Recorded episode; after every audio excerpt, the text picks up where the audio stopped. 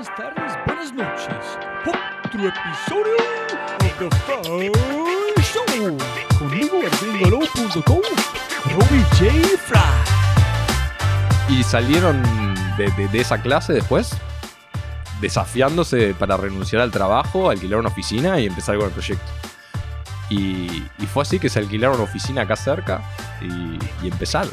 El primer prototipo eh, fue, lanzamos en Montevideo en el 2008 eh, con 40 restaurantes y era un sitio web nada más, eran dos aplicaciones, el sitio web para usuarios finales y un administrador para los restaurantes que recibían el pedido en la computadora.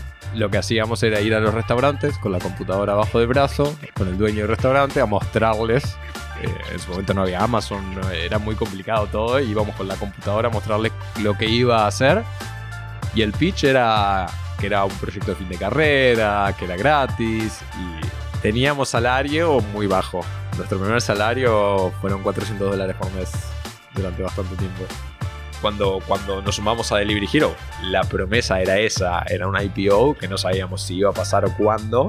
Eh, eh, era, a ver, ha- había ciertas cláusulas refiriéndose a un evento de liquidez. Eh, podría ser cualquier cosa. Una de esas opciones era una IPO. Nosotros queríamos que fuera una IPO. Era, era como algo, un cierto punto de éxito para nosotros, ¿no? Eh, Me acuerdo que llegamos al lugar eh, y, era, era la bolsa, digamos, con todo banderas de Delivery Hero colgando, como decorado por la, por la empresa. Era una IPO importante también para Alemania, digamos, una empresa tecnológica. Pues entramos al lugar de la bolsa, todo pantallas gigantes, todo decorado con Delivery Hero también. Y, bueno, ahí cuando, cuando salió a, bolsa, todos tocando campanas, teníamos, más allá de estar la campana principal, que fue la que, la que tocó Niklas primero, cada uno tenía una campana roja chiquita que, que también tocábamos en su momento. Y bueno, estuvimos ahí. nada, No podés imaginarte, en ese momento no estás consciente, tipo, no, hay cosas que no entendés, tipo, ¿qué- estoy acá parado, ¿qué hago? Voy para allá, voy para acá. No, no, no sabes bien dónde situarte y cómo hacer. Jóvenes amigos míos, otro episodio de Fry Show. Este episodio mi invitado increíble desde el gran país de Uruguay, Rubén Sosenke. Rubén Sosenke es cofundador y CTO de Pedidos Ya. En el último episodio, 127, con Miguel McAllister, el cofundador de domicilios.com, muy en este momento Merkeo, esta empresa fue adquirido por Delivery Hero. Delivery Hero adquirió también pedidos ya en 2014. Delivery Hero comenzó a cotizar en la bolsa alemana el 30 de junio de 2017. Entonces, dame un segundo para poner todo en contexto. Delivery Hero, para hacernos una idea del tamaño de la cancha de este juego, este es un pedacito de wiki. Delivery Hero es un servicio multinacional europeo de entrega de alimentos en línea con sede en Berlín, Alemania. La compañía opera en más de 40 países abarcando Europa, Asia, América Latina y Medio Oriente y se asocia con más de 250 mil restaurantes. Según su informe anual del año 2018, la empresa es líder mundial en categorías como pedidos, restaurantes y clientes activos. Por ejemplo, Delivery Hero procesó más de 369 millones de pedidos en 2018. Esta empresa es enorme, enorme. Y cuando yo estaba con Miguel en su oficina de, nueva, de su nueva empresa, Merkeo, platicamos sobre la empresa uruguaya Pedidos Ya, que ya mencioné de, de Rubén. Y yo nunca había oído de esta empresa, ni tenía idea de su tamaño. Esta conversación ocurrió convenientemente, como suele suceder, en el momento preciso en que estaba planeando mi visita de Endeavor Tour a Uruguay. En ese momento, supe que tenía que grabar el otro lado de la historia, como dos startups latinas que operan en dos países diferentes fueron adquiridas por el mismo monstruo. Fue lo mismo como jugó la cultura en la evolución. Se encontraron con las mismas barreras, cada uno fue en competencia del otro en el camino. ¿Cómo fue este proceso? Entonces, en este podcast, Rubén y yo discutimos la construcción de la cultura en diferentes países, la compra de startups, los cuatro pilares de una startup, tener a Argentina como vecino de apoyo, manejando una familia en un startup, la cultura, las fusiones y adquisiciones, la velocidad y el job to be done. El job to be done, como no hay traducción tal cual en español, pero el problema más grave, el problema que están solucionando para el mundo, que es detrás de estas historias y mucho, mucho más. Este episodio y el episodio anterior con Miguel McAllister deberían ser un caso de estudio para startups latinoamericanas. Hay tantas piezas moviéndose en esta historia que suceden a nivel global que solo pueden analizarse adecuadamente conectando los puntos, como dijo Steve Jobs. Delivery Hero ha adquirido más de 20 startups y cada startup comenzó abordando un problema diferente. En consecuencia, el contexto y la cultura son diferentes en cada empresa, mientras que el job to be done es lo mismo por cada una. El job to be done es el rey. Antes de comenzar, Quiero tomar un momento para agradecer a mis patrocinadores por hacer posible este podcast. Quiero tomar un momento para decir muchísimas gracias a ellos. Número uno, en concreto, en concreto es una consultora colombiana con su método propio. En de verdad es un método espectacular. Y ese método es que conecta a las personas con la innovación y la estrategia para transformar las organizaciones. Número dos, Café Matiz desde las altas montañas antioqueñas, Café Matiz es de los cibarritas colombianos. Y gracias, Café Matiz, por los regalitos para mis invitados. Muchas gracias. Protección está obsesionados con el futuro de los colombianos y trabaja por esto. Quiere que las personas tomen decisiones hoy, hoy, hoy, hoy, en función de alcanzar sus proyectos y sueños a través del ahorro. Cabeza rota, mis compañeros, mis gran compañeros desde cero. Color, sudor y gráfica. Toman cualquier proyecto y lo convierten en magia a través de diseño. Jóvenes amigos míos, como siempre, muchas gracias por escuchar. Un abrazo gigante. Eh, si quieres conocer más de mi vida, comunicar conmigo, eh, se puede encontrarme en Instagram, Twitter, LinkedIn, Strava, etcétera, etcétera. Todo usando arroba Robbie. R-O-B-B-I-E, J-F-R-Y como Yuke E. Y también todos los links que mencionamos en este podcast, por ejemplo, los podcasts, los libros, las personas, uno se puede encontrar en thefryshow.com. Y ya siempre arriba es el podcast más reciente. Y también si quieres buscar a alguien en particular, eh, solamente de fryshow.com forward slash el nombre de la persona, es decir, de fryshow.com forward slash Ruben Sosenke. Y con ese dicho, arrancamos con el show. Te presento episodio 128 con el cofundador y CTO de Pedidos Ya. El episodio se llama The Job to be Done a IPO con el gran, increíble Ruben Sosenke. Sonido, sonido. Aló, aló. Hola, hola. Listo. Eh, Rubén, siempre puede ganar más plata, no más tiempo. Muchas gracias por su tiempo. Eh, cuéntanos, castíganos quién eres, de dónde viene y dónde estudiaste, sus padres, todo. Un poquito de, de vos. Todo de mí. Bueno, muchas gracias por la invitación. No, no, gracias a vos. Eh, mi nombre es Rubén Sosenke. Hoy en día soy CTO de Pedido Ya y co-founder un poco de mi vida. Eh, nací en Montevideo, tengo dos hermanas.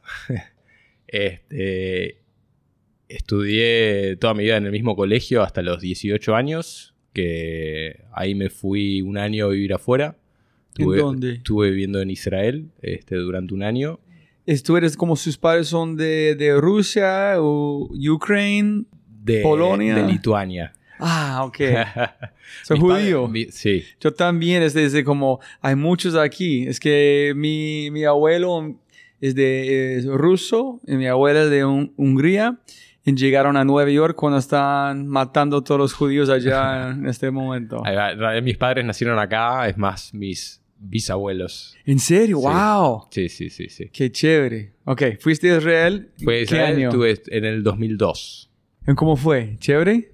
Estuvo bueno, sí, este, súper interesante. Fui por, por un club que yo iba acá a Montevideo, entonces los primeros meses eh, fue estudiar, aprender sobre liderazgo eh, para jóvenes. Ok, no era de tecnología. no ya era de ah, tecnología, ok, no, ok. no. Y, y después los siguientes meses fue trabajar en un kibbutz, Chévere. que es como una mini comunidad. Ajá. Eh, y después volví y siempre me gustó la tecnología desde, desde muy chico. Yo terminé el, el secundario en ingeniería. Digamos. ¿Qué, qué hicieron sus padres? ¿O qué, qué hacen? o- Mi padre es contador. ¿En Este, serio? Sí, toda la vida. Trabajó muchos años en un banco, este, hasta hace como 10 años o un poquito más. Y después emprendió por su lado con algunos proyectos, pero eh, simplemente eso. Igual eh, trabajó mucho. O sea, los recuerdos que yo tengo de, de cuando yo era chico era que era un intra- entrepreneur, digamos. Este, me acuerdo que llegaba muy tarde del trabajo, tenía momentos que estaba muy estresado. Este, igual sí pasábamos mucho tiempo con él, pero, pero esa es la imagen que tengo de él. Súper, súper. Muy trabajador. Este, y bueno, eh, volví, estudié, empecé ingeniería en la Universidad Dort, acá en, en Positos, ingeniería de sistemas, y hice un semestre nada más, porque no me gustó mucho. ¿Por qué? Porque no fue práctica, sus profesores. No, eh, me- es como que me interesó mucho más la parte práctica y de programación, la parte más técnica y no tanto la teoría de algunas materias. Y, ahí fue cuando me tomé un semestre libre, en el 2003, la mitad, y investigué un poco más que había para estudiar dentro de la universidad. Y ahí fue cuando me, me cambié a otra carrera que era, a mi entender, muy parecida a ingeniería, pero sin toda la parte teórica. Era mucho más enfocado a lo práctico, que es analista en tecnologías de la información. ¿Es como un data scientist en un sentido, en ese momento o no? Eh, no, es, estaba- hacía mucho más foco en la parte de programación. Este, en ese momento capaz que no existía tanto el data scientist, eh, pero era, era mucho más enfocado en lo que era la programación, arquitectura de sistemas y eso. Y, y bueno, estudié hasta el 2007 y ahí me, me recibí y, y ahí empezó la historia de Pedido Ya. en Ok. realidad. Listo. Y antes de arrancar con pedidos ya, ¿cuál es tu banda de punk favorito? Mi banda de punk favorito. Less Than eh, Jig, Lagwagon, No Use for a Name. Eh, de Estados Unidos, eh, Lagwagon, sí. sí. Eh, Millencolin también. ah, sí, brutal. Y escucho mucho de Brasil. De Brasil escucho, me gusta mucho. De allá, eh, CPM22, Strike. Son bandas que. Y tú tienes una banda también, ¿no? No, no, te- no tengo. Pero banda. tocaste en un... Yo vi... Tienes muchos videos en YouTube. Eh, sí, estoy retomando un poco la guitarra. Este, hace, hace como 15 años eh, tocaba. Sí. Este, Es porque pregunté, vi sus vi- vi- videos. Yo estaba viviendo en Bend, Oregon. Todos mis amigos snowboarding fue fans del punk. Entonces yo vi como AFI en un espacio como este tamaño. Lagwagon con un grupo pequeño. Pennywise, NoFX con The Warp Tour hace mucho. Entonces pasé mucho mi vida disfrutando de esas bandas. espectacular. NoFX los vi hace dos años en Estados Unidos. De ¿Sí? casualidad. En todo la vida están... Todavía están, están enteros. Wow, es increíble, ¿no? Increíble. Ok, listo. Entonces cuéntame cómo llegaste, cómo se llaman sus cofundadores, Álvaro y... Y Ariel.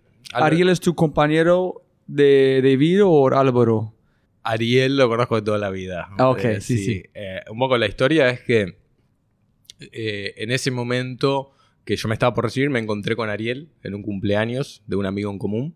Eh, y yo tenía una idea de, de hacer un sistema de reservas de restaurantes para, para hoteles. Este, donde en vez de tener que pedir a la recepción y que el recepcionista llame, reserve, después generalmente los restaurantes le dan una comisión a la recepción por esa reserva del huésped directamente por una terminal en el hall del hotel y que el propio huésped pueda seleccionar y reservar su hora y que de alguna forma igual la comisión vaya para la recepción. Eh, y bueno, él me, me cuenta que, que, que estaba estudiando, le quedaban unos años eh, de, de ingeniería de sistemas, que él sí lo siguió.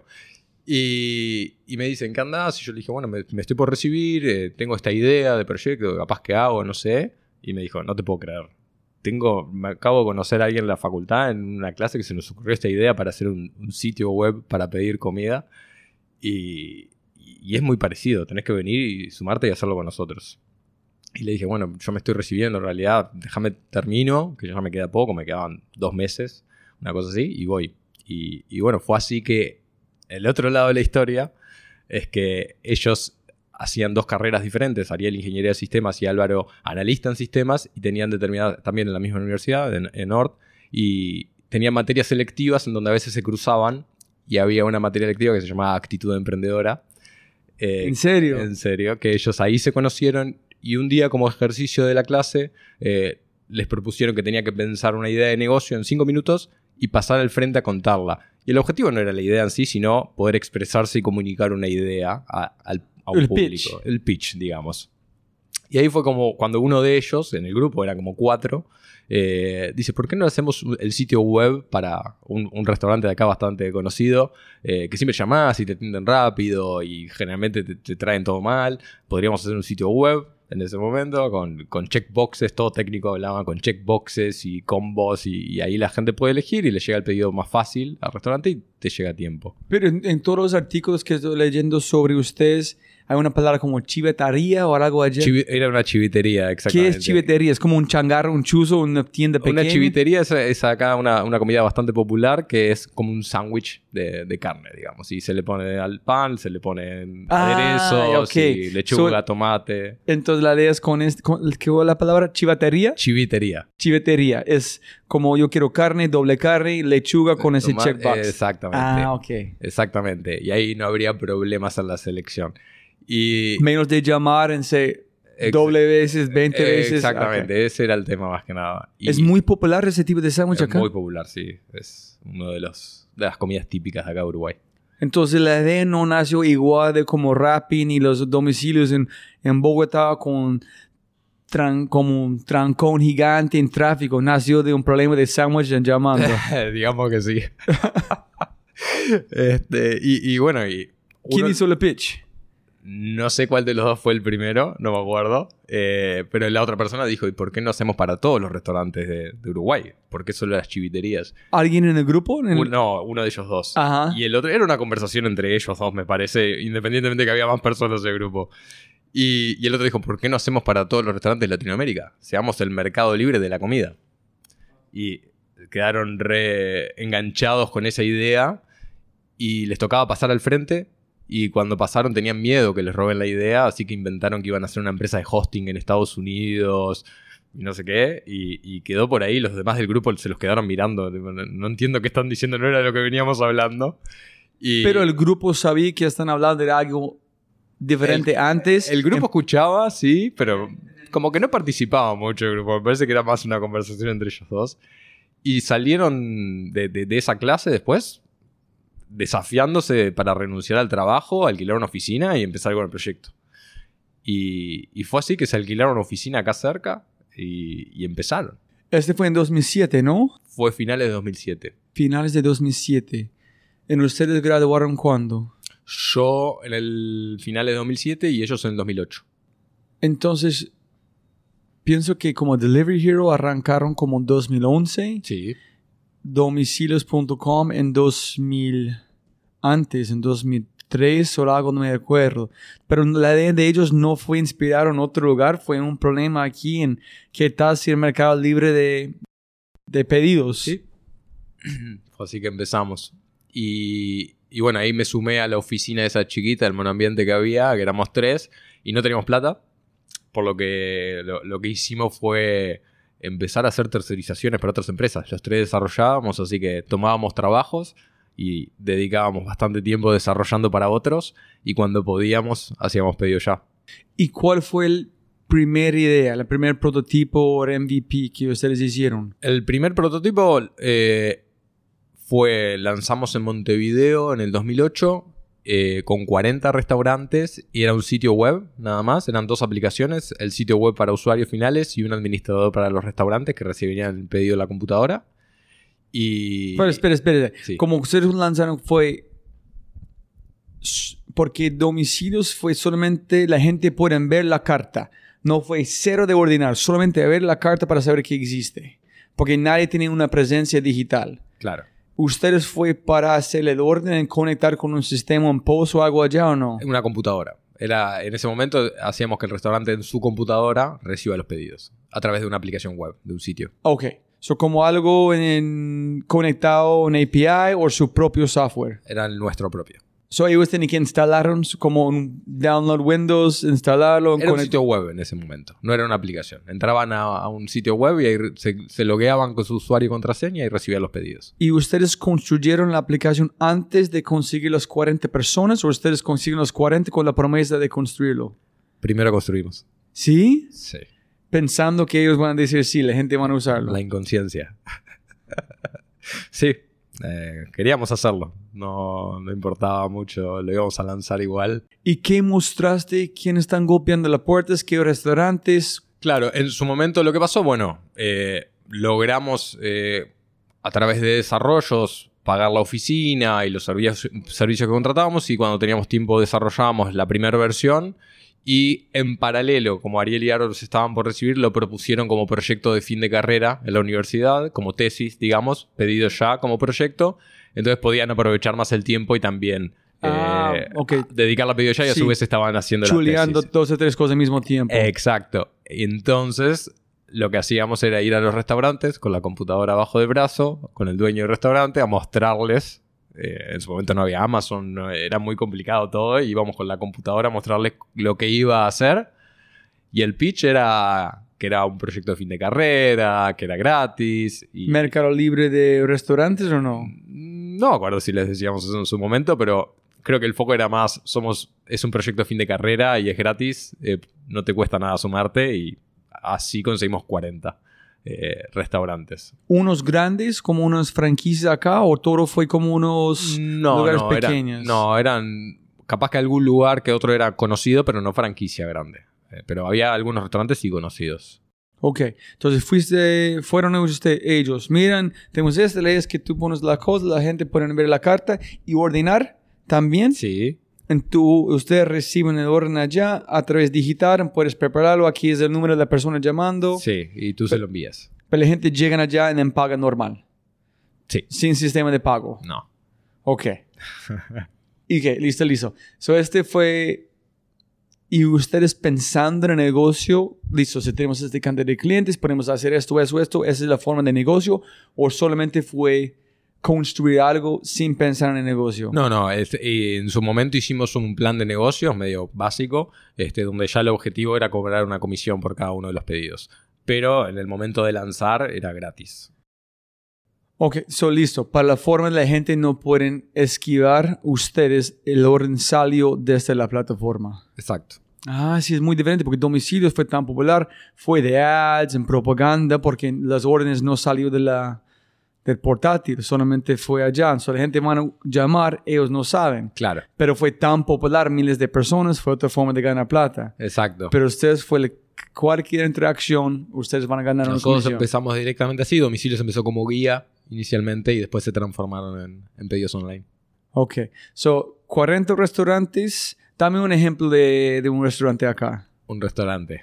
Eh, Rodelú, Ajá. La Sin Rival. So, yo llamo, menos de llamar, yo estoy en el internet, yo puedo ver, checkbox, checkbox, checkbox. Ellos reciben, ellos dicen, listo, en 30 minutos nos vemos, o entregar por domicilios, o yo voy por allá. Es, eh, sí, tal cual. Yo, yo tengo que irme por allá, o ellos van a No, enviar ellos por... envían. El- ellos tenían que tener sus propios deliveries. Ah, so solamente ustedes pueden ir a los lugares que tienen domicilios. Sí, pero en Montevideo es bastante popular ese mecanismo. O sea, la mayoría de restaurantes tienen sus propios motos. Ah, ok, ok. Es Por- parte de la cultura. Sí, no, no, no. Es, es decir, es que Rappi inició porque hay domicilios fue lo- con los lugares que tienen sus propios domicilios. Pero todos los tiendas pequeñas no tienen domicilios. En ese donde Rappi entró fue este lugar. Entonces, ustedes entraron en el mercado que la gente tiene su propio domicilio, una farmacia, pero con restaurantes. Exacto. Ok. Listo. De este punto, ¿qué pasó? ¿40? ¿Cuántas personas usándolo? ¿Cómo fue el crecimiento? ¿Ustedes sufriendo con sus uñas para cuánto tiempo? Eh, pasaron muchas cosas. Eh, Cuéntame todo. sí, a ver, voy a empezar con un poco de la parte financiera. Eh, desde, ya desde el principio nos presentamos al, al Ministerio de, de Industria acá, eh, de Ingeniería y Minería, y había un concurso que nos presentamos y había que presentar un formulario con la idea y ahí ya por esa presentación nos dieron algo de capital que pudimos formalizar la empresa y comprar alguna computadora. Eso fueron 5 mil dólares. En 2008. En 2000, finales de 2007, principio de 2008, sí. Entonces, un año solamente construyendo la plataforma, golpeando en puertas. Menos de un año, porque fue finales de 2007 y ya creo que a mitad de 2008 ya habíamos lanzado seis meses. Ok. ¿Y ustedes nunca, cómo se llama la empresa? ¿ANI? La ANI. Lani. Sí, la Es-. ¿Ustedes tuvieron como un ah, apoyo de ellos? tam- Sí, también después de después de- del ministerio fue, fue ANI. Ahí sí fueron 25 mil dólares. Y un poco la propuesta ahí era, más allá del, ya habíamos lanzado el prototipo, creo que por ese momento, eh, ahí ya era un poco la expansión a más mercados. Entonces, por un lado, estábamos acá en Montevideo con 40 restaurantes, capaz que un poco más en ese momento, sin cobrar. Este, y de ansiosos que somos, contactando a muchas personas por todos lados a ver dónde podíamos lanzar el servicio. Eh, empezamos a hablar eh, con personas en Buenos Aires, en Santiago, ¿En eh, serio? en Puerto Rico. Sí. Espera, ok. Cuéntame más como, ok, un año, 40 personas. En este 2008 llegaste a cuántos restaurantes. No, no recuerdo, pero eran menos de 100 seguro. Pero ustedes todavía golpeando, todavía no product market fit. Ustedes empujando, Sí, el empujando. mercado no jalando. Exacto. Y cuando empezaron a recibir como, oye, ¿cómo puedo llegar a la plataforma? ¿Cuánto desaparece en la plataforma? Yo quiero mi restaurante allá. No, eso pasó mucho tiempo después. A ver, un, un poco a, a nivel de, de etapas empezamos a, a hablar con unas personas que conocimos en Santiago, en Buenos Aires, y los tomamos como country managers para desarrollar el mercado. Más que nada en ese momento era adquisición de oferta de- desde el punto de vista de restaurantes. Eh, algunos mercados tuvimos alguna cadena importante, como Chile, tuvimos a KFC, por ejemplo, que era, era bastante importante para nosotros porque era una cadena grande.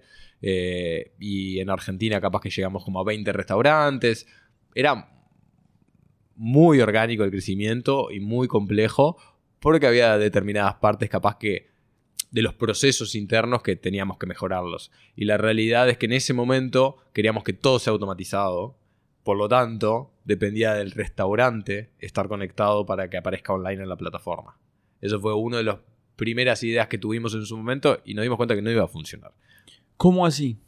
un restaurante, nuestra, nuestra idea era, todo tiene que estar automatizado, el restaurante se autogestiona todo, se autogestiona la carta, se autogestiona si está abierto o no está abierto y confirma los pedidos. Nosotros no teníamos que hacer nada, pero la realidad es que no funciona así. Precisábamos un servicio de atención al cliente, precisábamos asegurarnos que esté la oferta disponible. Ah, ok. Entonces la idea es que ellos tenemos este plato, pero este plato no tenemos más, ellos van a quitarlo. Tenemos esta cantidad de platos disponibles hoy, no estamos abiertos ese día porque es un festivo, Exacto. pero nada de eso. Entonces Nada gente llamando, no re- como no reciben su, su pedido, llamando a ustedes, oye, yo ordené 45 Es que en realidad llamándonos a nosotros tampoco, porque no estábamos, no había un teléfono para contactarse. Nosotros a veces veíamos pedidos que ningún restaurante los recibía, o por conocidos nos decían, estoy entrando y no hay nada abierto. Siempre es tan sencillo en la mente, ¿no? Sí, tan tiene todo. funcionando, pero no funcionando porque la gente usando no... Exacto.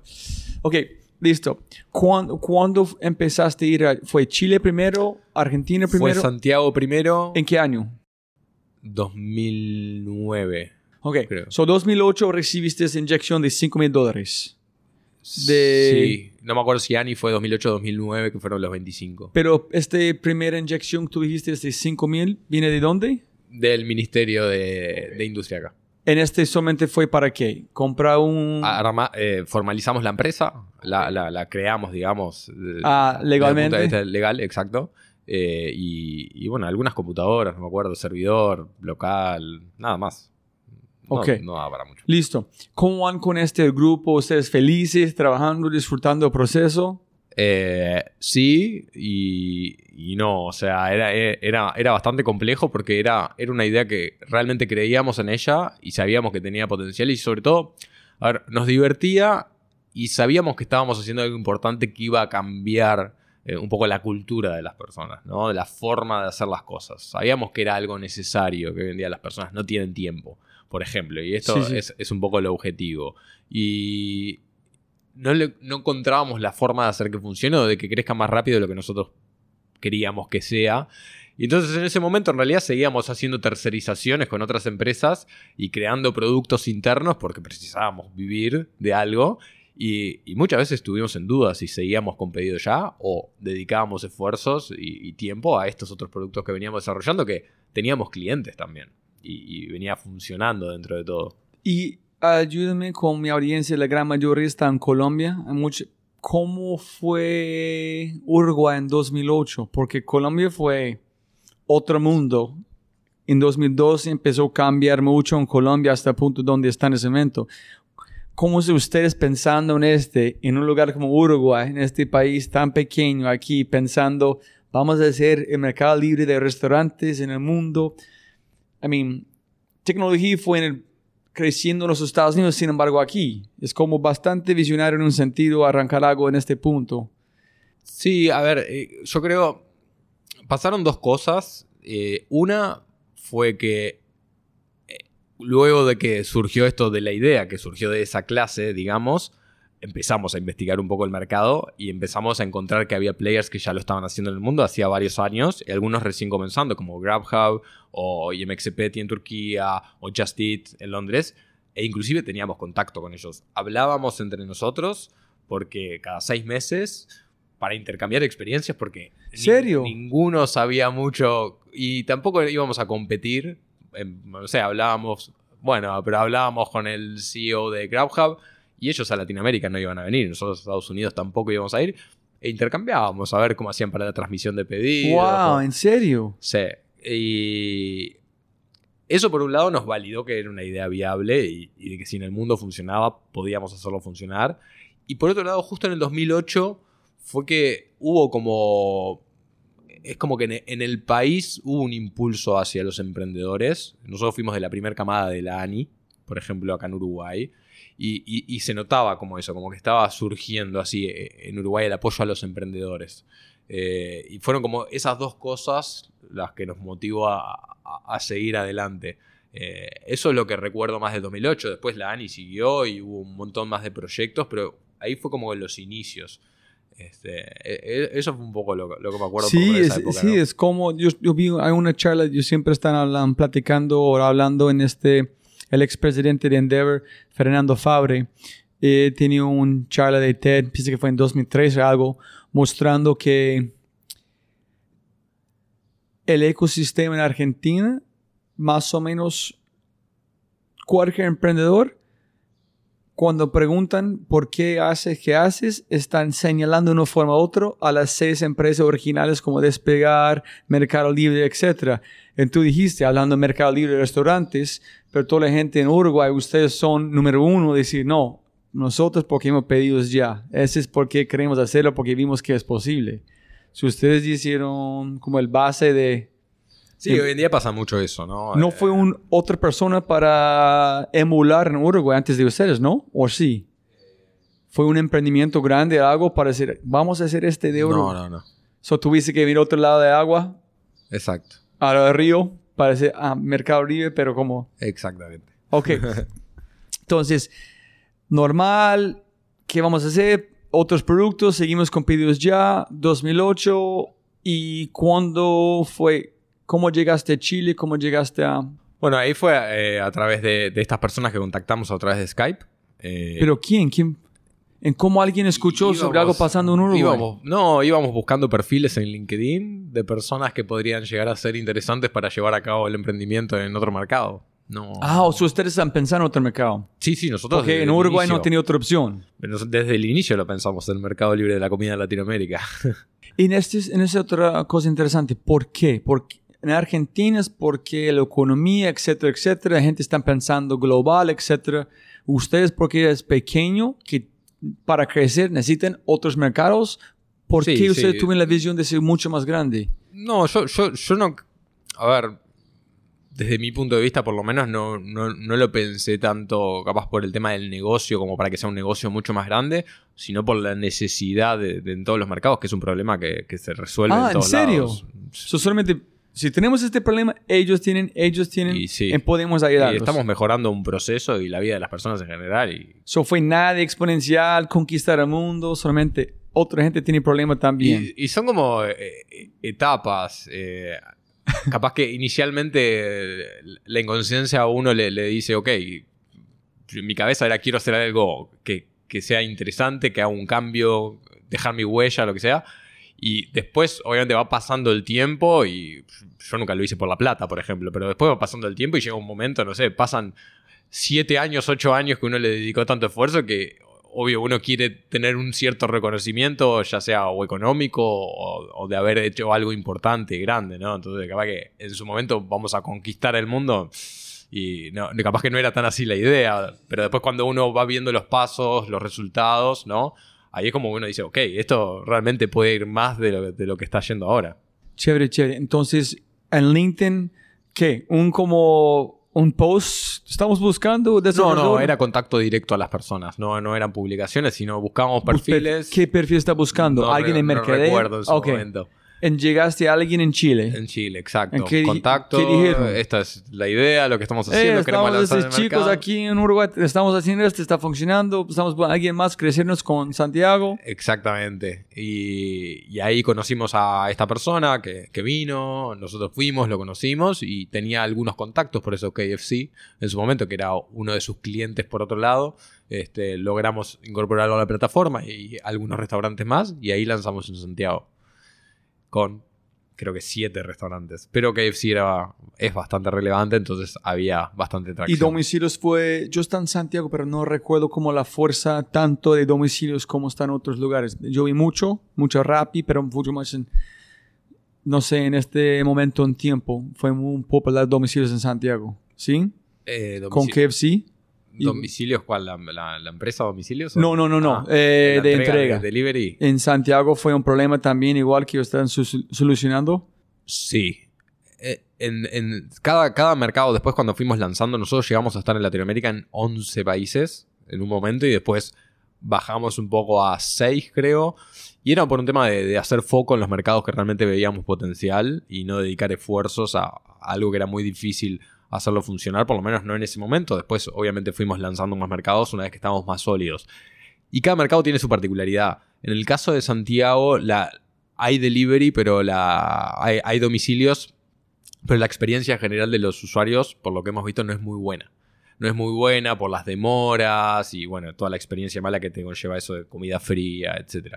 Y siempre fue un problema que tuvimos hasta que lanzamos nosotros nuestra propia logística hace unos años y logramos solucionarlo y la concepción de la gente también cambió. Sí, eso es algo muy importante. Quiero entender qué chicharrones o problemas para otro país, una cultura distinta, alguien más manejando su plataforma, su cosa.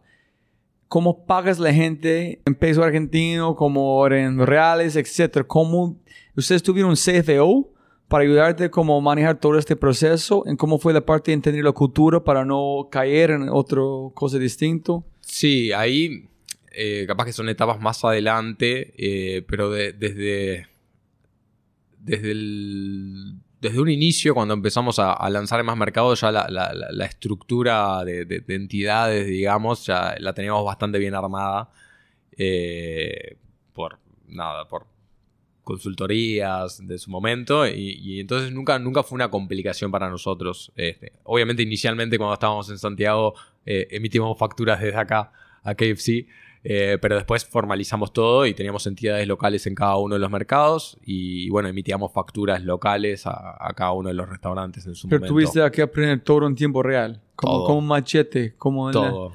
Es, es que un amigo mío con este podcast, Andrés Gutiérrez de Tapsi, ellos me dijeron cuando fueron a México, Ecuador, fue problemática porque entrar en manejar como igual de Colombia no funciona. Tiene que adaptar a la cultura de otro país. En este fue mucho más complicado. Entonces, si usted está rápido, ¿cómo están? Los chilenos son muy distintos. Sí, Y Argentina, ¿cómo armar algo en, en- Pero tuviste a alguien en- allá modificando todo con el... Tuvimos que adaptar muchas cosas eh, sobre la marcha por, por cada uno de los mercados. Hubo muchísimos desafíos diferentes. Eh, en el caso de Santiago fue una, una- el tema de los domicilios fue, fue una complejidad por mucho tiempo, donde intentábamos mejorar el servicio por nuestra parte, pero había una- un aspecto que no lo estábamos gestionando nosotros, eh, que era la parte de la entrega, hasta hace algunos años. Que, y, bueno, tratábamos de mitigar un poco eso con, el producto y la experiencia que podíamos dar de otro punto de vista.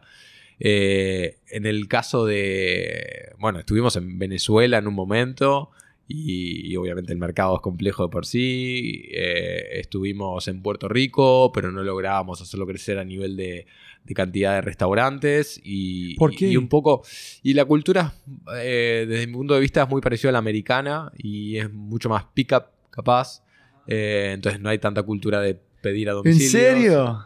por lo menos en su momento fue lo que lo que nos pasó y y de vuelta, estar en mercados como Uruguay o Argentina, donde la cultura del delivery es algo común, eh, era, ok, hagamos foco en los mercados donde realmente podemos crecer rápidamente y después vamos haciendo crecer otros mercados. Cuando llegué a Colombia, como hace siete años y pico, demoré como años llegar a entender en usar domicilios. Dicen, ¿por qué yo voy a caminar? La tienda está a otro lado. Pero ellos llaman, es dos cuadras. ¿Por qué no caminan? No, es porque es más sencillo el domicilio. Pero tiene que esperar como una hora, ah, pero está bien. Entonces, para un gringo, es, es de verdad. Este domicilio no es parte de la cultura. Mover su mente de todos de una llamada es... Exactamente.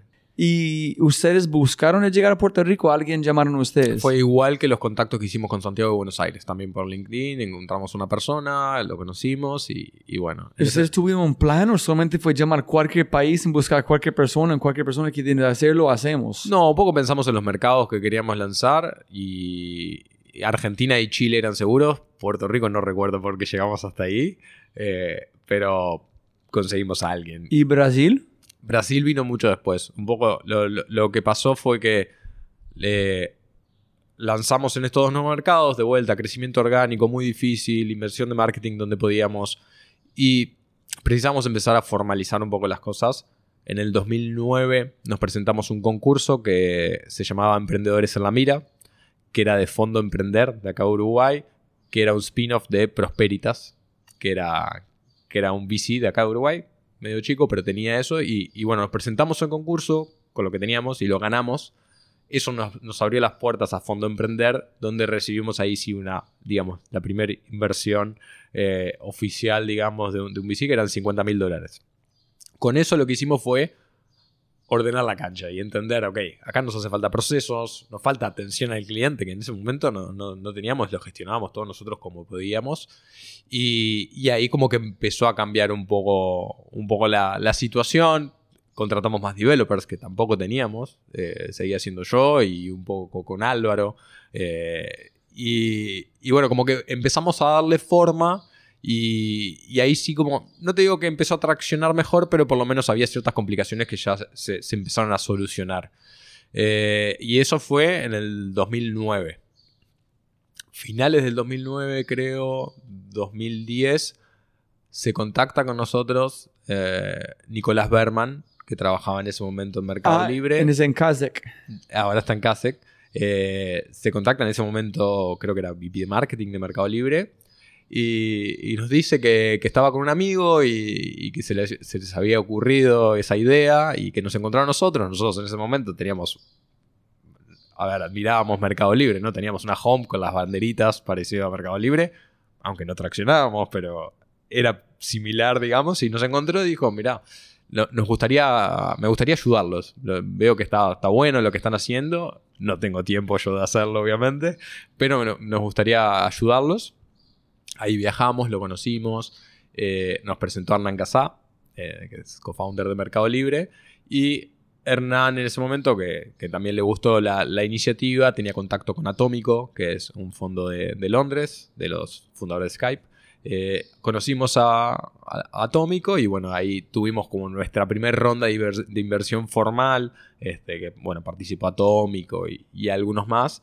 Y, bueno, ya con, esa ronda pudimos eh, hacer crecer más la empresa a nivel de developers y bueno, a nivel de expansión. Un poco ahí fue donde entró Brasil eh, con un poco, ok, ahora tenés capital para, para hacerlo crecer. Listo, necesito más detalles, si puedes, por favor, es una buena historia. Dos, finales de 2009. ¿Dónde está la empresa? ¿Cuántos pedidos estás cobrando? ¿Estás ganando plata? ¿Solamente ustedes tres? ¿Cuántos empleados tienen? ¿Dónde están exactamente en ese momento? Uf. hace 10 años.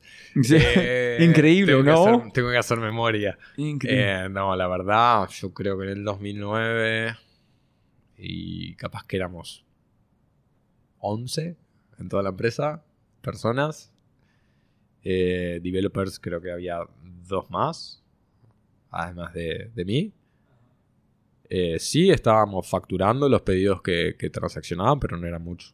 ¿Qué porcentaje de cara como cuál fue el Ah, margen? en promedio en ese momento, capaz que average estábamos, no sé, entre 5 y 10%, algo así, porque había mucha negociación con algunas cadenas importantes donde no podíamos. Bajar por el Eh, volumen, etcétera, etcétera. Exactamente. En ese momento eh, así estaba la Y en este situación. momento estás, la plataforma, la gente está pagando ser más alto o todo fue organizado en forma alfabético, o etcétera, etcétera. ¿Cómo fue el proceso de, si yo sé que sí, yo tengo que estar, yo pago más para ser número uno, o ustedes pusieron número uno porque ellos son más grandes y quieren ganar más plata? En ese momento, el, el sorting de los restaurantes eh, se basaba en determinados parámetros que teníamos de cantidad de pedidos y tiempo de respuesta. Muy pocas variables, pero tratábamos de priorizar los que funcionaban mejor de cierto aspecto. Y la, y tengo tantos eh, detalles, quiero saber, si yo voy a ordenar de un KFC o un restaurante, no llegan, etcétera, etcétera, yo estoy bravo con quién, pedidos ya o el restaurante, o este hombre de domicilios, quién estoy echando culpable, quién está recibiendo la fuerza de, de los Y golpes. por mi experiencia depende del usuario cómo se lo tome. Eh, nosotros en ese momento, que la responsabilidad de la entrega era de por parte del restaurante, enviábamos a la confirmación el teléfono del propio restaurante y entonces el usuario tenía una forma de comunicarse a ver qué pasaba con su pedido. A este me imagino llego después de ustedes recibiendo problemas. Ok, listo, aquí es el número. Exacto. No, siempre de un principio lo, lo otorgamos el número de teléfono a la hora de confirmar. Eh, y ahí, como te digo, depende del usuario. Hay usuarios que entienden de que nosotros en ese momento no éramos responsables por la entrega. Eh, hay otros que es, ok, pedido ya me está brindando un servicio, no me funciona. No me importa de quién es la culpa, yo usé pedido ya. Eh, eso depende del usuario. Ok. Entonces, 2009, 11 personas. El iPhone como lanzó hace como un año y medio. ¿Ustedes tienen una aplicación en este momento o solamente fue web? Era solo web. Eh, nosotros en el 2011, 2012 lanzamos las aplicaciones mobile. ¿En estás ganando plata o solamente tomando plata y poniendo dentro de la empresa? Cada moneda que recibiste de peso adentro de la empresa. Todo adentro de la empresa. Constantemente. Obviamente. ¿Usted tuvo un paga. salario o que esto es como... Teníamos salario muy bajo. Nuestro primer salario fueron 400 dólares por mes durante bastante tiempo. ¿En serio? Sí. Entonces, Cuando todo- tuvimos salario. Sí, todo sangre, todo uñas. Sí. Entonces, ¿quién llamó a ustedes de Mercado Libre? ¿Alguien de Mercado Libre? Nicolás Berman se contactó Él llamó. con nosotros. Se, se- se contactó por mail con nosotros para conocernos En ustedes están en, en Montevideo. solamente aquí en Chile o en Eh, cuántos y en países en ese Argentina y en Puerto Rico. Cuatro. Cuatro. ¿En cuál fue ganando más plata de todo en ese momento? En Uruguay. Eh, mm, en- en- capaz que en Santiago en ese momento por KFC, que movía bastante. Wow. No me acuerdo, no me acuerdo cuál de los dos era. Pero uno de esos dos. Entonces, hey, oye, ¿qué tal? Yo encontré ustedes porque es sobre eso. Me encantaría hablar un poquito más. Ujú. Platicamos. Sí. Ok. ¿En ustedes llamaron a él o ustedes fueron a, A Buenos Argen- Aires a, a conocerlo. a Mercado Libre? Eh, sí, creo que fue un café en ese momento. Ay, ¿En qué tamaño fue Mercado Libre en ese momento? ¿Fue grande en ese momento? Y en ese momento ya era grande, ¿no? Porque Arrancó en los 90, ¿no? en el 97 ya habían hecho IPO en el 2007, ¿no?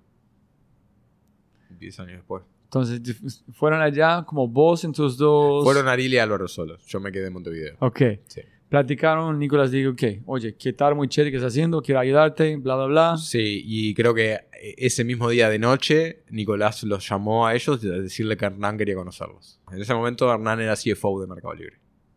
Yo voy a platicar con él martes antes de me voy. Es el Ah, último podcast. Ok. Súper. Yo voy a, ple- voy a preguntar sobre esta conversación, conectar unos puntos. Entonces, él dijo, ¿qué? A ustedes. Eh, no, no, nos dijo que nos gustaba, que le gustaba la idea y, y- y a ver si estamos interesados en una inversión y, y bueno, que, que él estaba en contacto con Atómico y, y bueno, de ponernos en contacto y charlar con ellos, a ver las posibilidades. Entonces, ¿ustedes fueron a Londres o no? Eh, no, conocimos a, a personas de Atómico en Buenos Aires. Fuimos a Buenos Aires. ¿Y ustedes sabían que necesitan plata? ¿Sabían cuánta plata necesitaban o solamente... En ese momento sabíamos que necesitábamos capital, no teníamos claro de cuánto, eh, teníamos posibilidades de inversión, pero no nos, no nos sentíamos cómodos con, con- con cuánto nos estaban ofreciendo y la forma. Y, en ese momento Álvaro viajó a España, a, la red Innova, donde hubo muchos, habían varios emprendimientos y nosotros fuimos seleccionados, entonces fuimos. Y, y ahí vio muchas empresas de todo el mundo y todas hablaban de, de, de nosotros precisamos hacer la primera ronda eh, por 500 mil dólares. No, no, no había rondas de inversión por menos de eso, no, no se hablaba de menos de esa plata. Entonces nosotros todas las posibilidades que teníamos inicialmente era que no, no nos cerraba la- la- lo que nos ofrecían o a cambio de cuánto de la empresa. Entonces vi- vino con esa idea de precisamos por lo menos 500 mil dólares para poder hacer esto funcionar. Eh, Porque viste cuánta plata gente que tiene experiencia estás pidiendo. Exactamente. Entonces, en este punto, solamente, no un seed round, solamente del gobierno, otra cosa. No, no Y, y Fondo Emprender con los 50 mil dólares. 50 mil.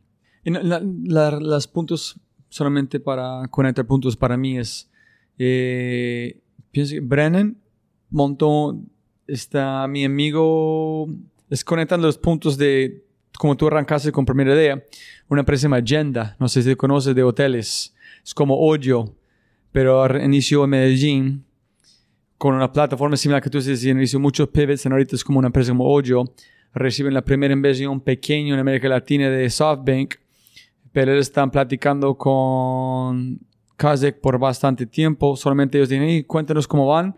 Y ellos dijeron, oye, pensamos que están listos, reciben una inyección bastante grande.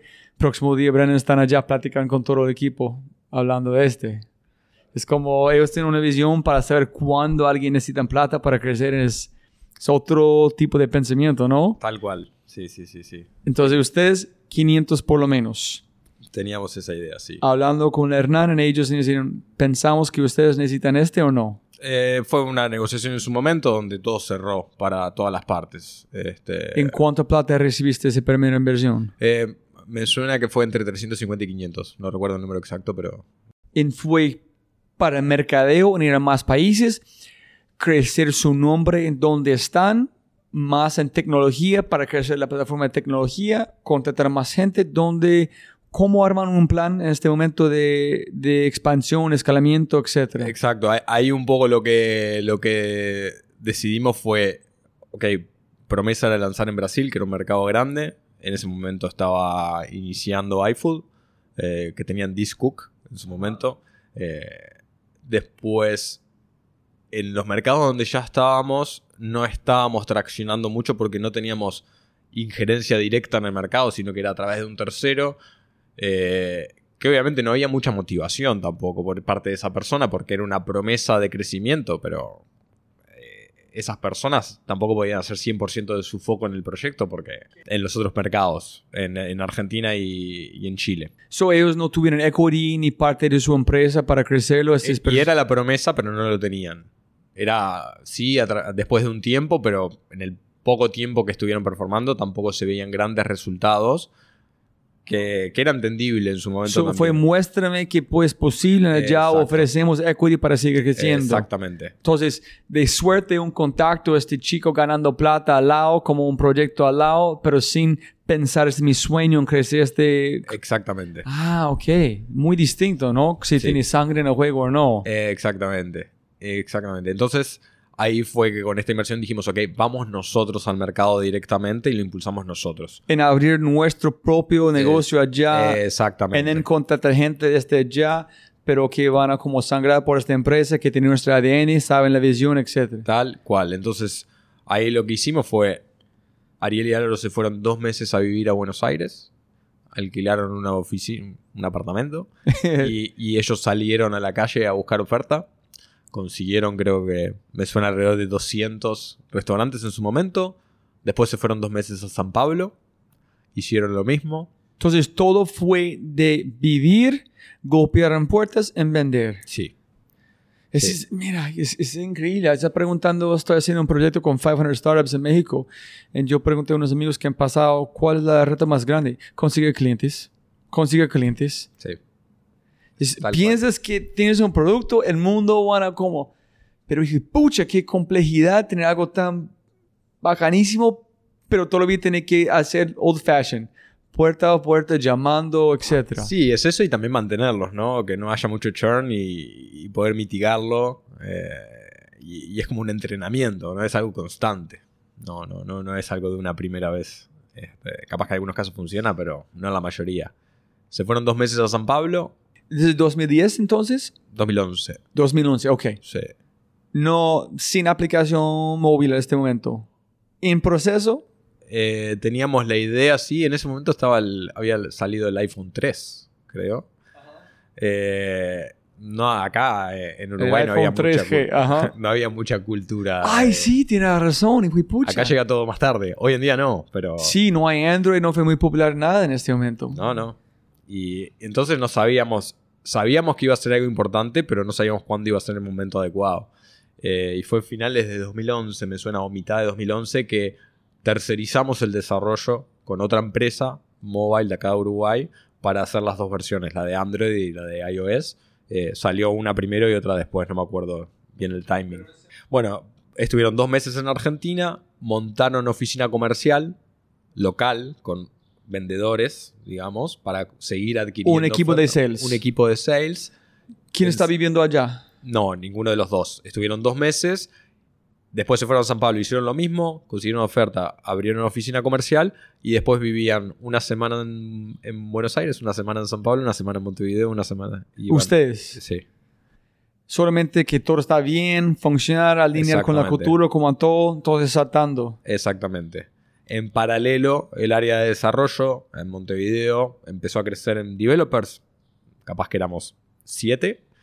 Y, y el área de operaciones, digamos, todo lo que era el monitoreo del sistema y el servicio postventa, atención al cliente, etcétera, ya también había un poco más de personas y había varios turnos. No me acuerdo cuántos, cuántos eran en su momento, pero era más grande. Y también estaba el área de sales en Montevideo, eh, que también habían varias personas que en ese momento atacábamos desde Montevideo, Montevideo y Santiago telefónicamente. Fuiste a Argentina, buscar un espacio, abrir una oficina, buscar gente, contratar gente para vender.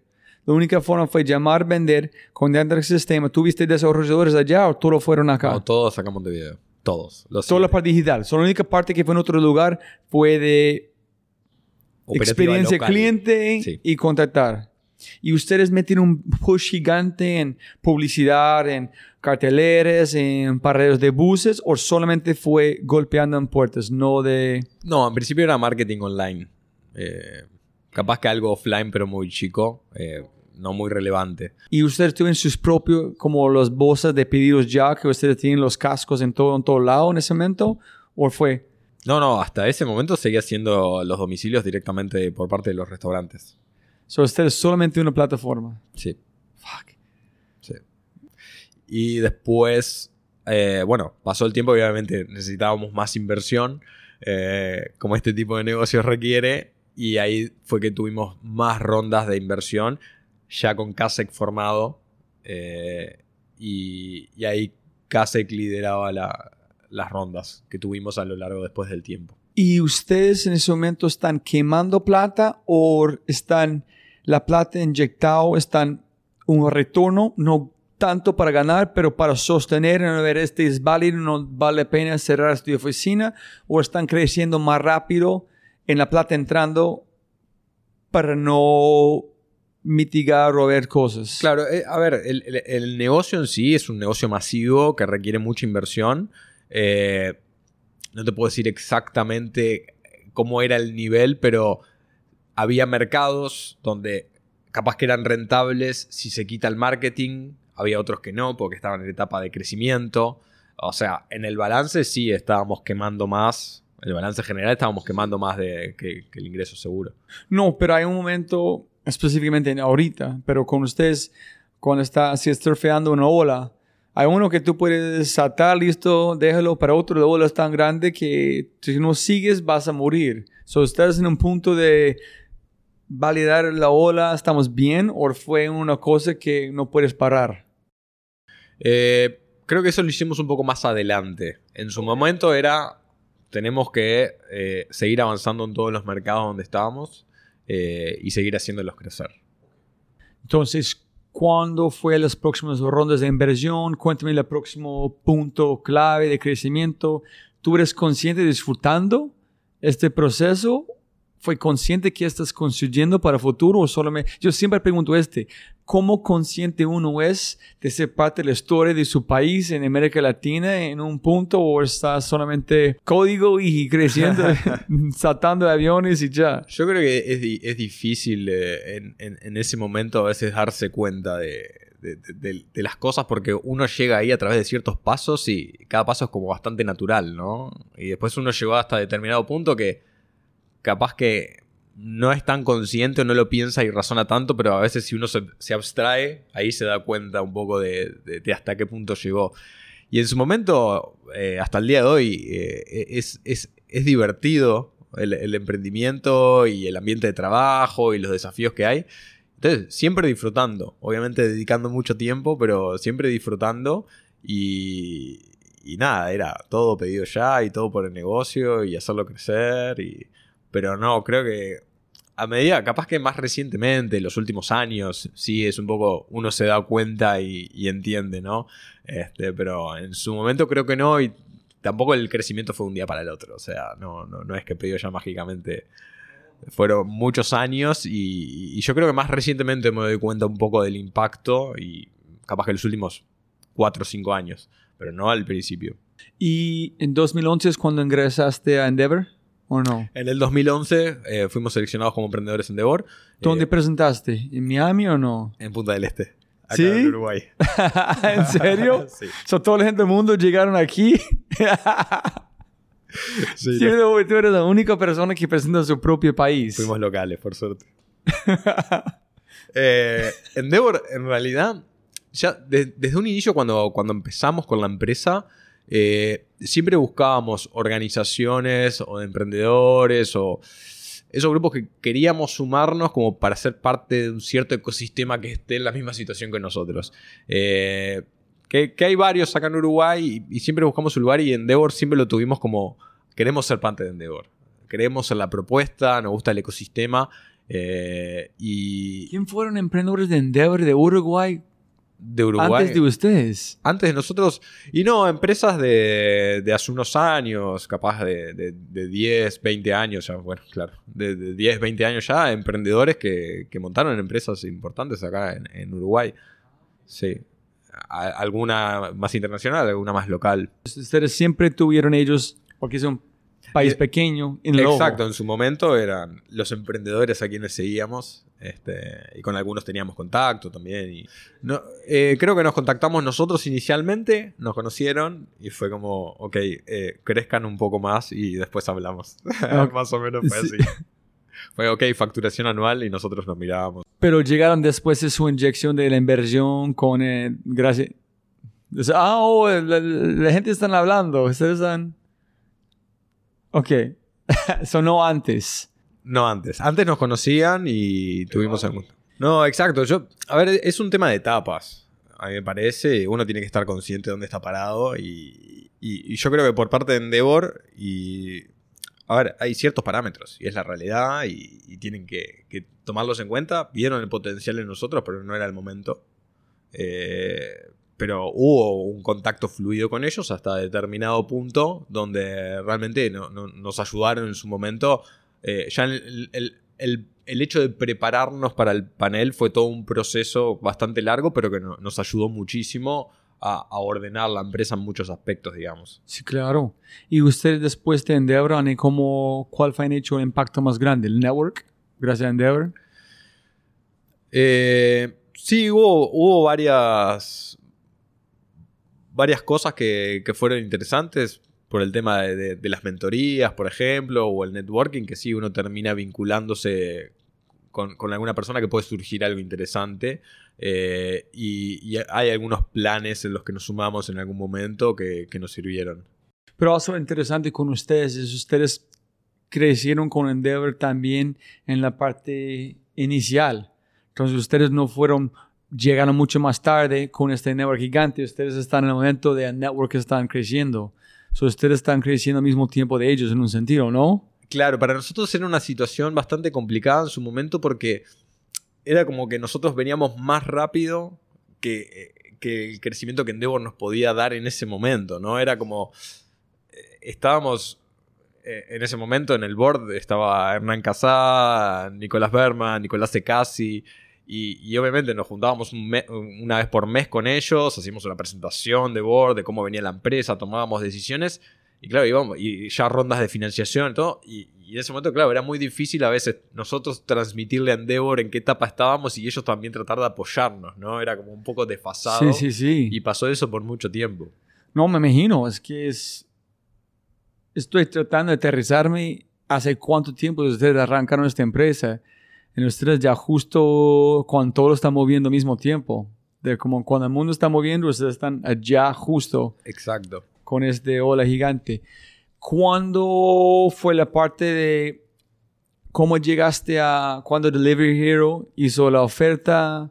¿Cómo, ¿Cuántas personas intentaron adquirir su empresa, sí o no? Antes, ¿por qué dijeron no? Si este pasó, ¿cómo fue el proceso de IPO? Yo pregunté a la gente, a Miguel, me dijo fue un lugar espectacular, muy especial. Cuéntame para llegar como a la bola de nieve. Sí, ahí en el. de- a partir de la, de la primera ronda de Kasek, después hubo algunas rondas más. eh, y, y bueno, la empresa seguía creciendo a nivel de developers, a nivel de todas las áreas, profesionalizando los procesos. ¿Cuánto fue la plata de las inyecciones? Como No recuerdo, me acuerdo. Series A, alguna- Series B, Series C. me acu- no me acuerdo si fueron dos o tres más con ellos. Me acuerdo dos millones, dos millones y medio. No recuerdo el- los montos No haga como 100 o 200 millones, algo allá. No, no, no. Solamente como tener contexto del momento en tiempo. Sí, sí, sí. Y después de esa etapa, eh, recuerdo que estábamos buscando una ronda más de, de inversión. ¿Para qué? Eh, era seguir invirtiendo en el negocio, eh, marketing, mucho marketing y, y, bueno, seguir expandiendo las, las áreas de la empresa, ¿no? Área comercial, área de desarrollo, de operaciones. eh, Es como un cuerpo en un bici como Tour de France. La más rápida, más distancia, tiene que comer más comida, inyectar más energía para Exacto. sostener. El- el- el- el- a ver, como yo veo la, la- la plataforma, digamos, eh, hay, hay como cuatro pilares eh, fundamentales que los cuatro tienen que funcionar bien para que esto escale y funcione ¿no? de la forma esperada. Tecnología, marketing, comercial y operaciones. ¿no? Entonces, marketing se encarga de traer a los usuarios. Sales se encarga de traer la oferta que el usuario vea lo que hay. Marketing se tiene que encargar de lo que le prometa al usuario sea lo que hay. Tecnología para que la plataforma funcione y operaciones para que todo el servicio funcione. y la gente está feliz. y la gente eh, esté feliz, digamos. Y el NPS sea muy bueno.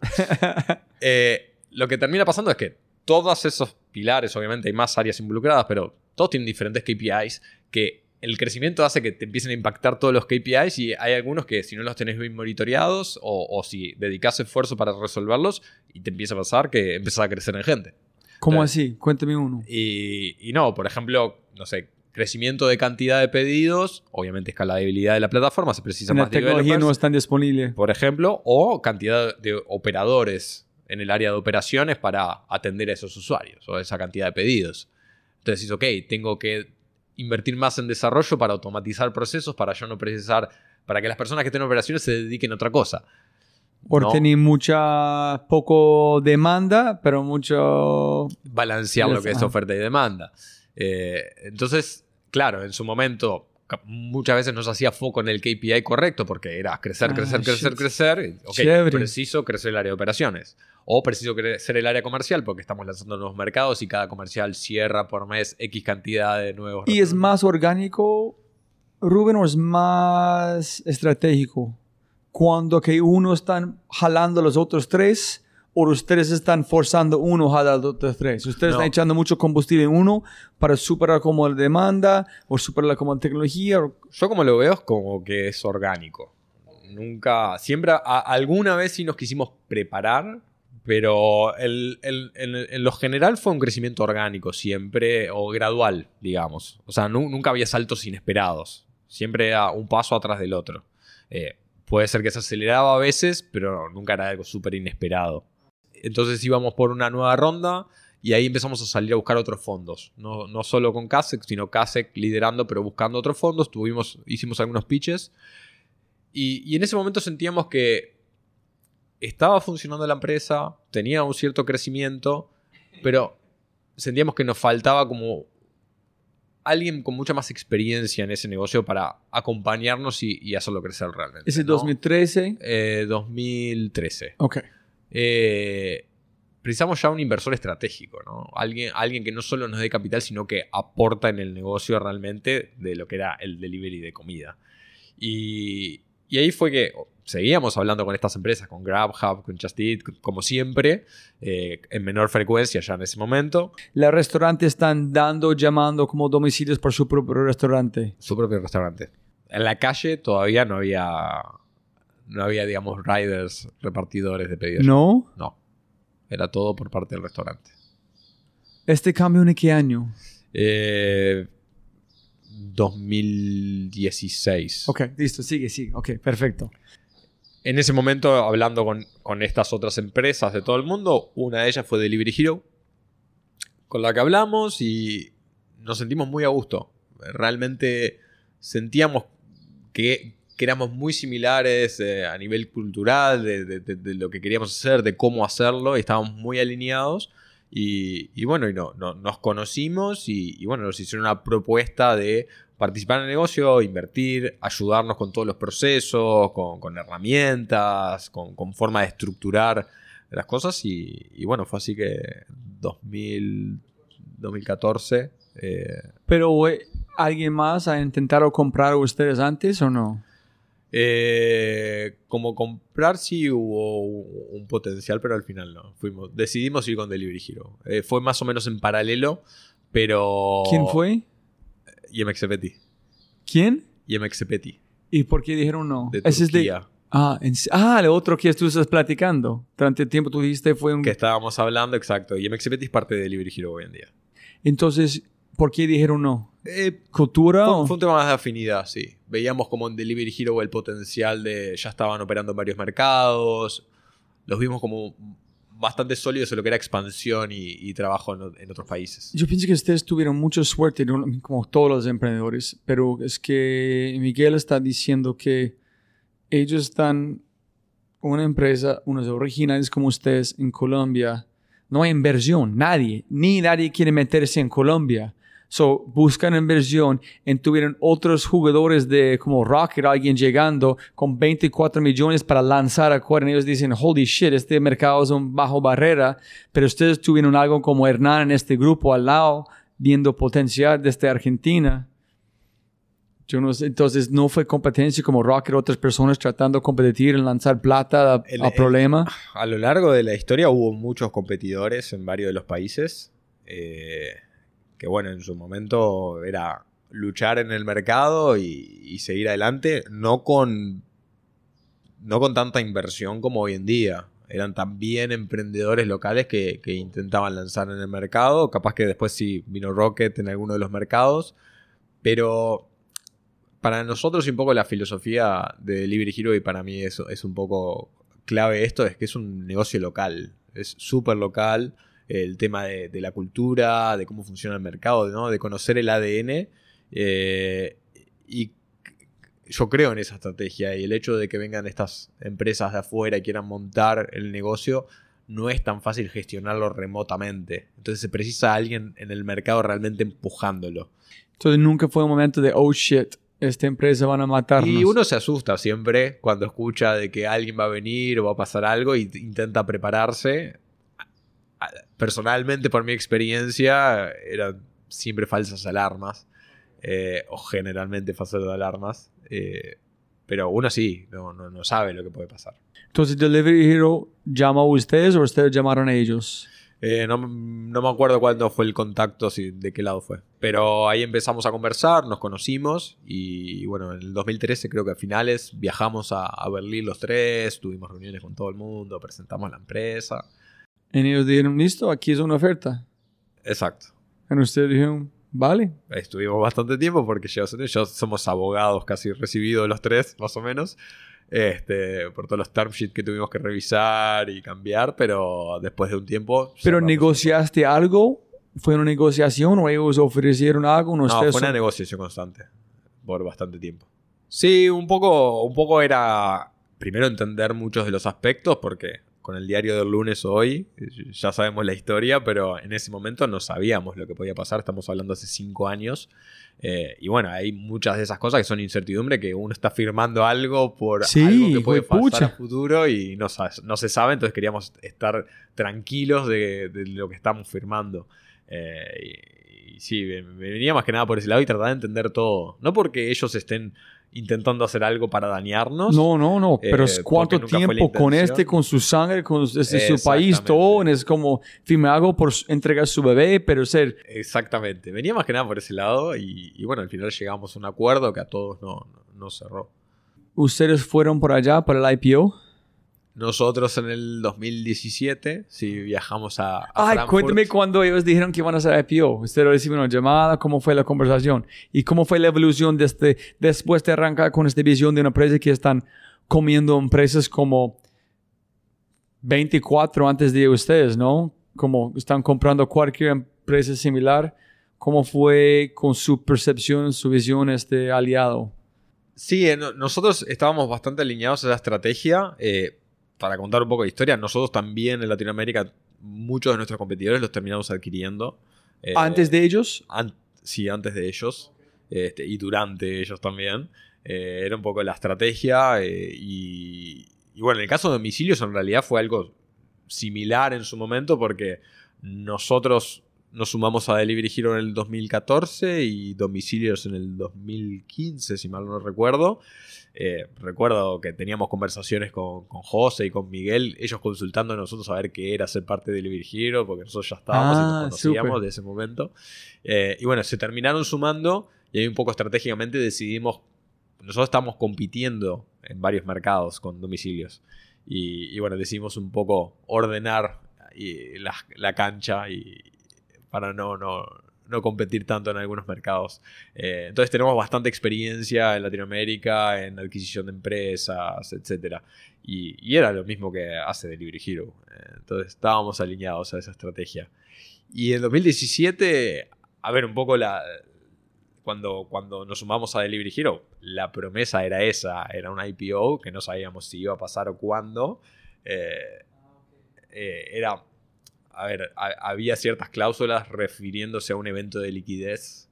Eh, podría ser cualquier cosa. Una de esas opciones era una IPO. Nosotros queríamos que fuera una IPO. Era, era como algo, un cierto punto de éxito para nosotros, ¿no?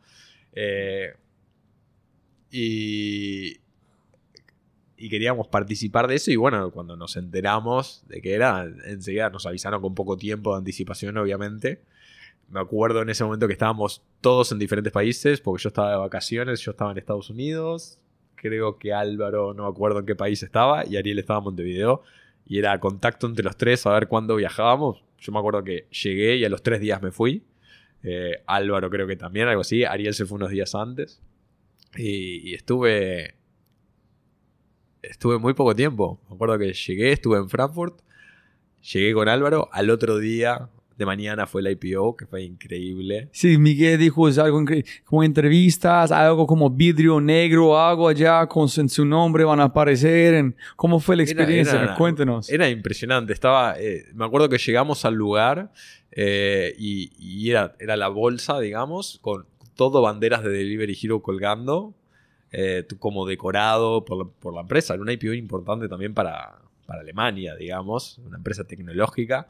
Eh, me acuerdo que entramos, Niklas, el, el- CEO, dio una, una entrevista inicial, hubo como un brindis ahí y después entramos al lugar de la bolsa, todo pantallas gigantes, todo decorado con Delivery Hero también. Y, y bueno, ahí cuando, cuando salió a, a bolsa, todos tocando campanas, teníamos, más allá de estar la campana principal, que fue la que, la que tocó Niklas primero, cada uno tenía una campana roja chiquita que, que también tocábamos en su momento. Y bueno, estuvimos ahí, la, la verdad que impresionante. Y después todos de ahí nos fuimos a almorzar juntos. A, a un restaurante de por ahí. Eh, pero fue. Es como que no. No podés imaginarte. En ese momento no estás consciente. Tipo, no, hay cosas que no entendés. Tipo, ¿qué- estoy acá parado. ¿Qué hago? Voy para allá, voy para acá.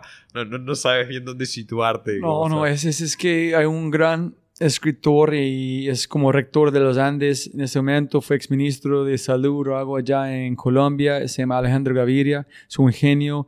Y es como estamos platicando, es que la vida de verdad pasan afuera de su, la- del margen de su imaginación. Es que cosas que tú no es capaz de imaginar nunca pasan, ese es cuando tú sabes que han hecho o estás viviendo su vida, ¿no? exactamente. ¿Cómo es de uno, tres chicos de Uruguay, de tecnología de este espacio, están en Frankfurt allá con, soñando, Una mirando campana. una bandera de...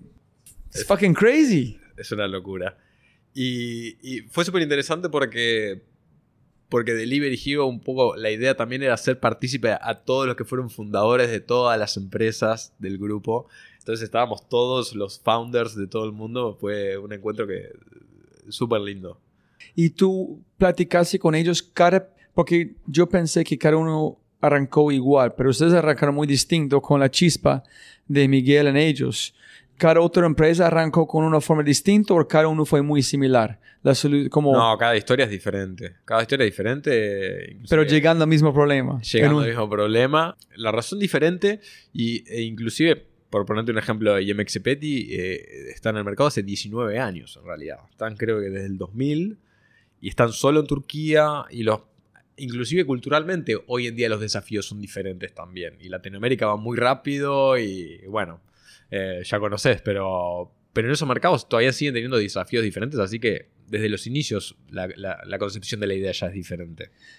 Es, es como el, yo no sé cómo explicarlo es, o cómo entenderlo, es como el job to be done inicial es distinto, pero la profundidad de este job to be done llega a algo que es siempre igual, ahorra plata, ahorra tiempo, algo allá. Exactamente. Y la única forma de cumplir este job to be done es tener un buen entendimiento de cultura, de experiencia del cliente. Exacto. Fuck. Es crazy. Tantas personas, tanto comprar allá, compartiendo una idea, cada uno con su chispa, con su cultura, con su background distinto. Sí, yo, yo lo que he visto, por lo menos de la experiencia de trabajar con las otras empresas del grupo, que tenemos mucho contacto y es súper interesante esa sinergia y dinámica que se da, es que el 80% es lo mismo, pero el otro 20% es el que hace la diferencia. Y es el que se precisa a, a las personas localmente para estar pensando en Mira, eso. este es, es igual, este es de, es como el eh, principio de Wilfredo Pareto, De que es 20% que haces tiene un impacto de 80%, pero la gente está enfocada al 80% que no sirve para nada. Es la gente como piensa que puede lanzar plata en conquistar algo, se encuentra que, uy, pucha, eso es mucho más complicado que está imaginando. Mucho más complicado. Porque el trabajo es en, es en la parte sencilla, es conquistar los detalles que nadie más puede ver antes de poner el es- esfuerzo, ¿no? Exactamente. Listo, ¿dónde estás en este momento? ¿En qué vas a hacer? Cuéntanos. en este momento me encuentro en una etapa bastante especial. eh, después de 12 años de, de haber estado emprendiendo en pedido ya, eh, siento que cumplí un ciclo y, y me voy a estar yendo de la empresa en los próximos meses. eh, a enfocar mi tiempo en otras cosas. eh, siento que pedido ya me encanta y, y es impresionante todos los desafíos no es- nunca me aburre. Es como que constantemente surgen iniciativas nuevas y, y son problemas en los que uno se lo nombran y es tipo ya se quiere meter a resolverlo. Eh, así que por ese lado la verdad que estoy súper satisfecho y obviamente por el crecimiento, pero realmente hoy en día estoy en un momento que siento que creo que la vida del emprendedor es complicada y en el balance del tiempo termina dedicándole mucho si realmente está comprometido y, y en mi caso siento que fue así y, y- y quiero sobre todo enfocarme más en, en- en mi hijo, estar más tiempo con él. ¿Cuántos mi años tiene su hijo? Tiene cuatro años. Cuatro años. Sí, o sea que me vio toda la vida con pedido ya. Va por la calle mirando los riders y cantándole pedido ya. me dice si está el logo viejo o el nuevo en, la- en los restaurantes. Eh, pero también él me conoce por pedido ya y obviamente que paso mucho tiempo con él, pero me, quería, me gustaría estar más tiempo de calidad con él y, dedicarle a otras cosas que, siento que he dejado de lado eh, a lo largo del tiempo. ¿Tú piensas que van a ser un serial entrepreneur, que tú vas a volver a hacer cosas, o tú piensas que tú vas a dedicarse al mundo que tú amas también, que es escribir música en otras cosas, o tú piensas que tú vuelves a este mundo? A ver, yo hoy en día, a lo largo de estos años, eh, he tenido muchos contactos de otros emprendedores, dada la visibilidad de la empresa de Latinoamérica, por eh, emprendimientos o ideas que tienen o consultas, y es algo que realmente me gusta, eh, ayudar, conocer otros negocios fuera de lo que he pedido ya y, aportar desde mi experiencia en todo lo que yo pueda. Siento que en todo este tiempo, en estos 12 años, tuve mucha ayuda eh, de, muchas personas en diferentes aspectos y creo que es, me toca dar a mí hoy en día. Eh, así que por un lado eso, ayudar a otros emprendedores eh, y por otro lado capaz que alguna idea tengo para hacer otro emprendimiento, pero no, por ahora no. quiero ah. descansar un poco. Listo, listo, dice. Pues, ojalá en 5 o 7 años tengamos otra conversación y o menos. ¿Dónde estaba? o, menos. ¿Hay algo en la historia de, de pedidos ya te olvidamos de mencionar que tú piensas que es importante que mencionamos antes de las últimas preguntas? Eh, momento clave, una historia, algo. No, yo, yo, creo que algo. Hubo varios momentos clave, obviamente en todo este tiempo, pero, pero creo que el hecho de, de entender bien el negocio y, la, necesidad de, cómo tiene que funcionar cada una de las partes. Los eh, cuatro que estamos hablando. Esos pilares y, cómo tienen que operar entre sí, en qué hacer foco, creo que fue bastante determinante. a mí me suena que fue por el 2011, una cosa así, que realmente logramos hacer un, cambio ahí de cómo estaba funcionando la empresa y, hubo cierto crecimiento un poco mejor a cómo veníamos. Eh, eso seguro, el tema de foco en los mercados, también súper importante. Eh, está bueno lanzar en muchos mercados, ya más como aprendizaje, ¿no? Eh, es bueno expandirse, pero uno tiene que estar sólido muchas veces y, le hace al final perder foco si uno no está sólido porque se termina enfocando en un mercado puntual, en un problema que tiene, pero descuida de los demás. Y en el momento que vimos, ok, vamos a hacer foco en los mercados que están funcionando, están creciendo, vamos a hacerlo crecer más rápido. Y en el momento que podamos, vamos por otros mercados. Eso también fue un aprendizaje bastante importante. Y, bueno, un poco hay miles y sobre todo desde el punto de vista de tecnología, que, que, es donde yo estuve todo el tiempo trabajando, a nivel de escalabilidad de la plataforma, obviamente. Eh, y, y bueno, trabajamos mucho adaptando el, producto a cada uno de los mercados y las necesidades. Inclusive, bueno, estuvimos en Brasil, ya tema del idioma, culturalmente cambiaba todo. Eh, muchos desafíos tecnológicos hubo a lo largo del tiempo. Y, bueno, en el 2016 eh, fue clave el lanzamiento de logística para tener mucho más control sobre la experiencia de, compra y optimizar mucho más tiempos. Y, ¿En qué año? 2016. Ok. Ese es cuando empezó como todas las mochilas. Con las mochilas, sí, sí, sí, sí, con, exactamente.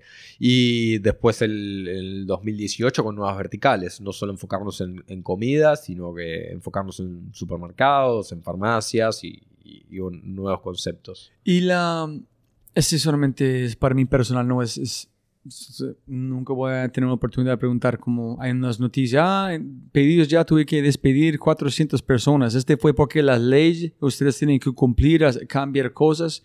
¿Cómo fue este proceso? Que la gente siempre le gusta juzgar, pero otros nadie están celebrando cuántos trabajos, cuántas personas trabajando, cuántas más ingresan en el país gracias a esta empresa. La gente siempre le gusta echar el dedo en, en América Latina, menos decir, gracias ser este para nuestro país en ponerse en la mapa. La gente está, ay, sí, este pasó. Sí, a ver, eh, eh, el tema es que obviamente somos una empresa pública, por lo tanto no podemos hacer cualquier cosa. Ah, ya, ya, este cambia todo, ¿no? Eh, y eso cambia mucho, sobre todo desde el punto de vista de competencia en el mercado, cuando te enfrentas a, a ah, shit. Sí, porque que... shareholders, la valoración solamente de un mal publicidad, etcétera, etcétera. Exactamente. Ah, Entonces intentamos siempre acoplarnos desde el punto de vista legal a, todos los marcos de cada uno de los mercados.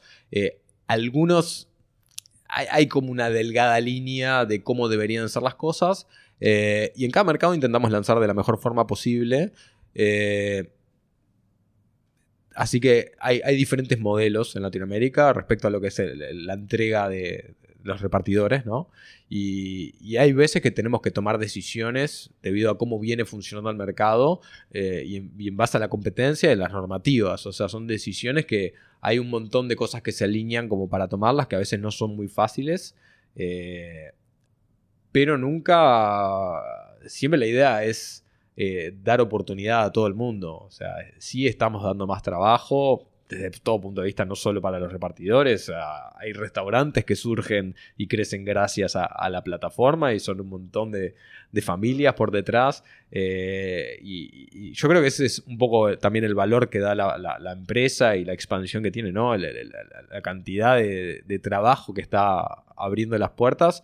Y, y sí, eso es un poco eso que comentabas, de que les gusta señalar con el dedo e inclusive surge que hay repartidores que son ellos mismos los que se defienden de tengo un trabajo, eh, me, sirve, me funciona, tengo un ingreso eh, y terminan discutiendo ellos con las personas que, nos están señalando a nosotros. Sí, es que como la gente en Colombia le gusta a veces echar como culpable de Rappi. O este persona de bici no tiene seguro, bla, bla, bla. Y yo estoy pensando, posiblemente porque soy un poquito más viejo, pero estoy, huevón, yo estoy entregando como periódicos en un bici, sin casco, como con chanclas o algo, como casi como perros tratando de matarme, cualquier vaina, ganando nada, pero feliz tener un trabajo, trabajando como un niño, como 11 años, huevón.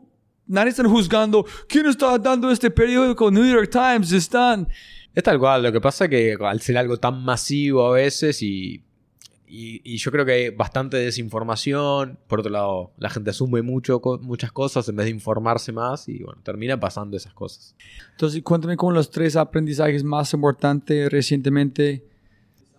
No, yo creo que el, bueno, profesionalmente hubo muchísimos aprendizajes a lo largo del tiempo, eh, pero de, los clave, yo, yo creo que sobre todo en empresas grandes, en empresas chicas también pasa, pero la comunicación es clave.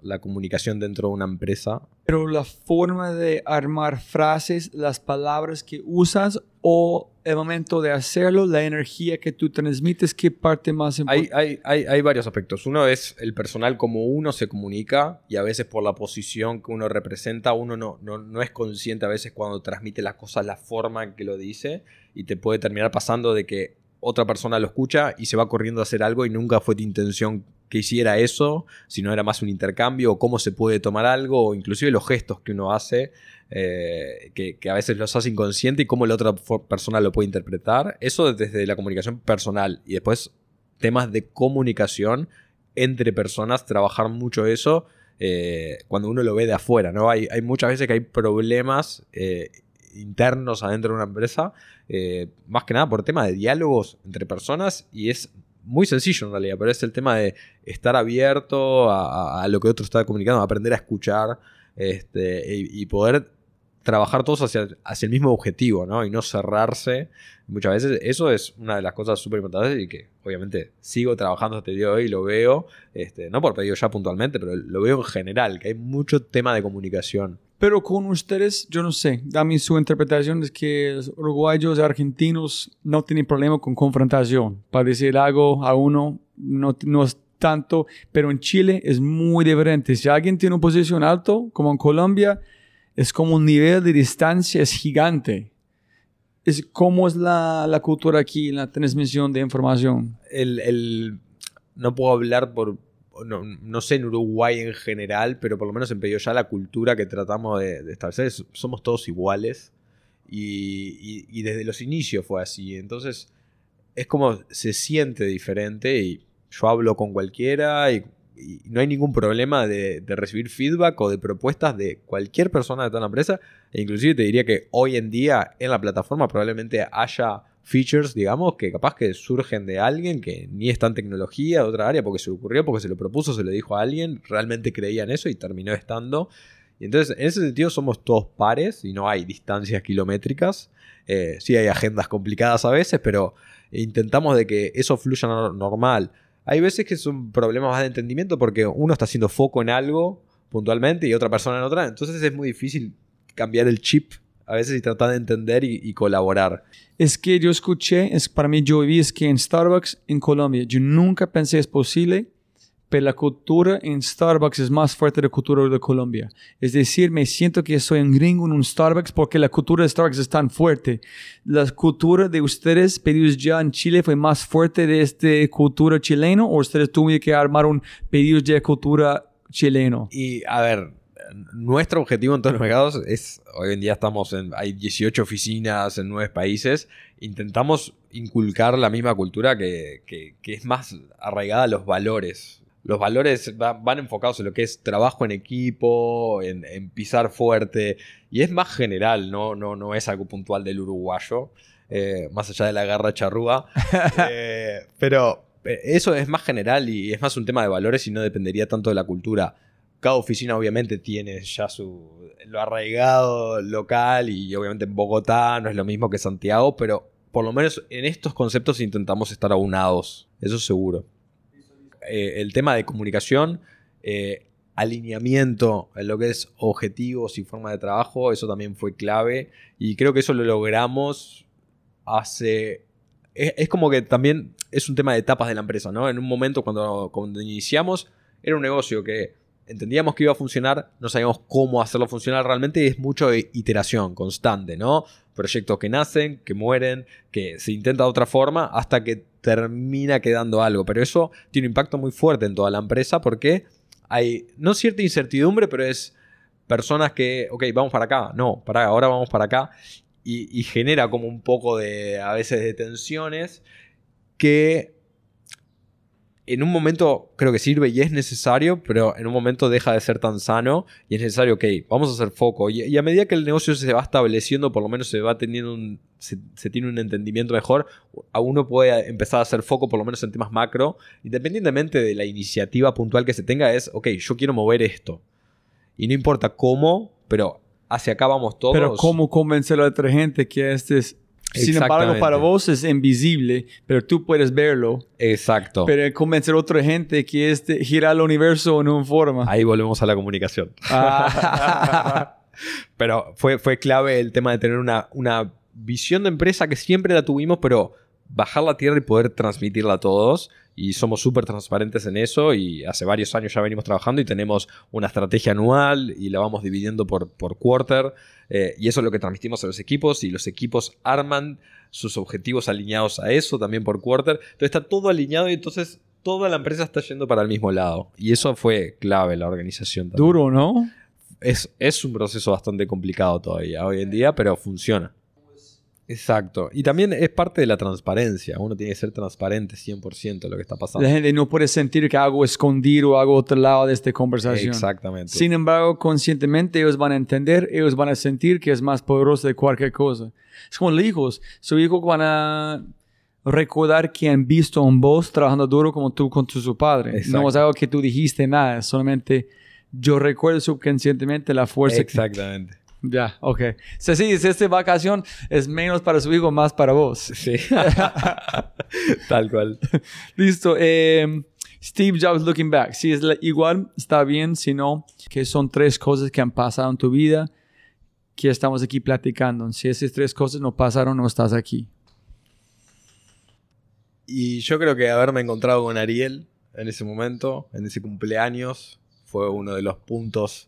Eh, En compartir, una idea para compartir también. Exactamente, fue el momento. Yo creo después, varios años después lo hablé con él y él ya me tenía en mente a mí para estar en el emprendimiento con él. O sea que tarde o temprano capaz que pasaba, pero bueno, se dio en ese momento. Para mí ese fue el momento.